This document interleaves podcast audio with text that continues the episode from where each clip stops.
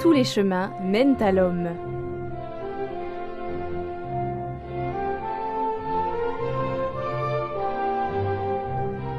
Nous allons faire du glocal aujourd'hui pour cette émission et présenter le synode au niveau global avec sœur Nathalie Bécard, sous-secrétaire du synode des évêques, et écouter le ressenti au niveau local cette fois-ci avec le père Martin Charcosset, curé de l'Ouest lyonnais dans le centre de la France. Et pour commencer, sœur Nathalie Bécard nous explique les grands enjeux de ce synode. Toute la démarche de ce synode, c'est pour aider l'Église à devenir plus synodale, à faire une conversion synodale, pour renforcer la communion entre tous les baptisés, permettre la participation de tous. Le grand enjeu de ce synode, c'est que tous se sentent partie prenante, osent participer, osent donner leur voix, et tout ça en vue de la mission. La synodalité, elle est toujours missionnaire, c'est pour le service des autres, de la société. Donc ce synode, euh, c'est vrai que ce qui est pas facile, c'est qu'en fait la synodalité, on la découvre vraiment euh, en l'expérimentant. Sur le terrain, il n'a pas été tout de suite évident de rendre la démarche concrète.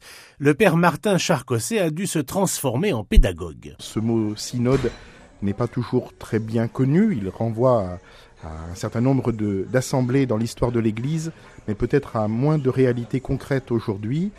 Et puis le terme de synode sur la synodalité a aussi été un peu étonnant et donc il a fallu un petit peu de temps pour l'apprivoiser.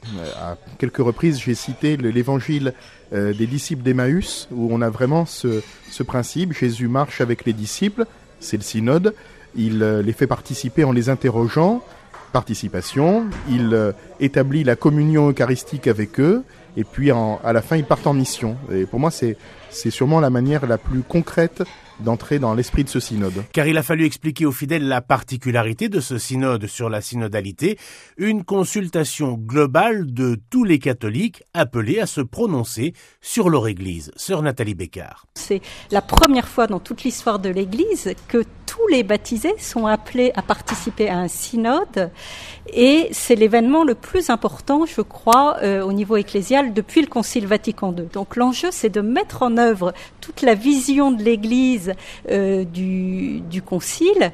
Et ce qu'on peut dire vraiment, c'est que tous ceux qui ont fait cette expérience, ils disent oui, c'est vraiment ça euh, l'appel de Dieu pour l'Église d'aujourd'hui, et on doit continuer. Sur le terrain, dans les paroisses, comment s'est organisée cette consultation Voici ce qu'a fait à Lyon le Père Charcosset. nous avons fait un, petit questionnaire à partir des trois, des trois points précisément, communion, participation, mission, en demandant à tous les groupes de se réunir, souvent en petits groupes de 8, 10, 12, pour réfléchir à ces questions-là. Et nous avons eu différentes remontées, parfois vers nous, parfois directement au diocèse. Je pense que les réactions ont été assez différentes. Euh, il y a souvent un des trois mots qui compte plus que, les deux autres.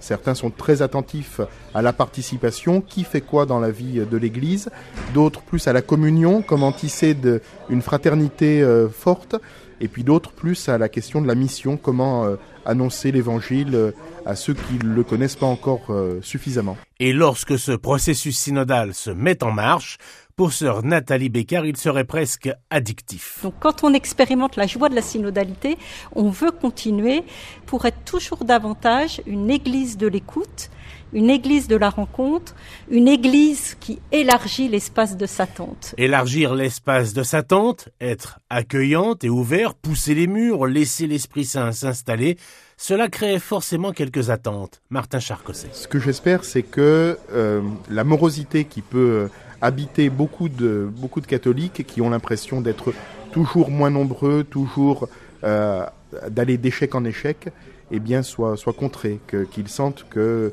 justement il y a un mouvement euh, universel, mondial, qui a le, désir que l'Église soit vivante. Et ce que j'espère, c'est qu'il y ait un, vrai équilibre entre ces trois points participation, communion et mission.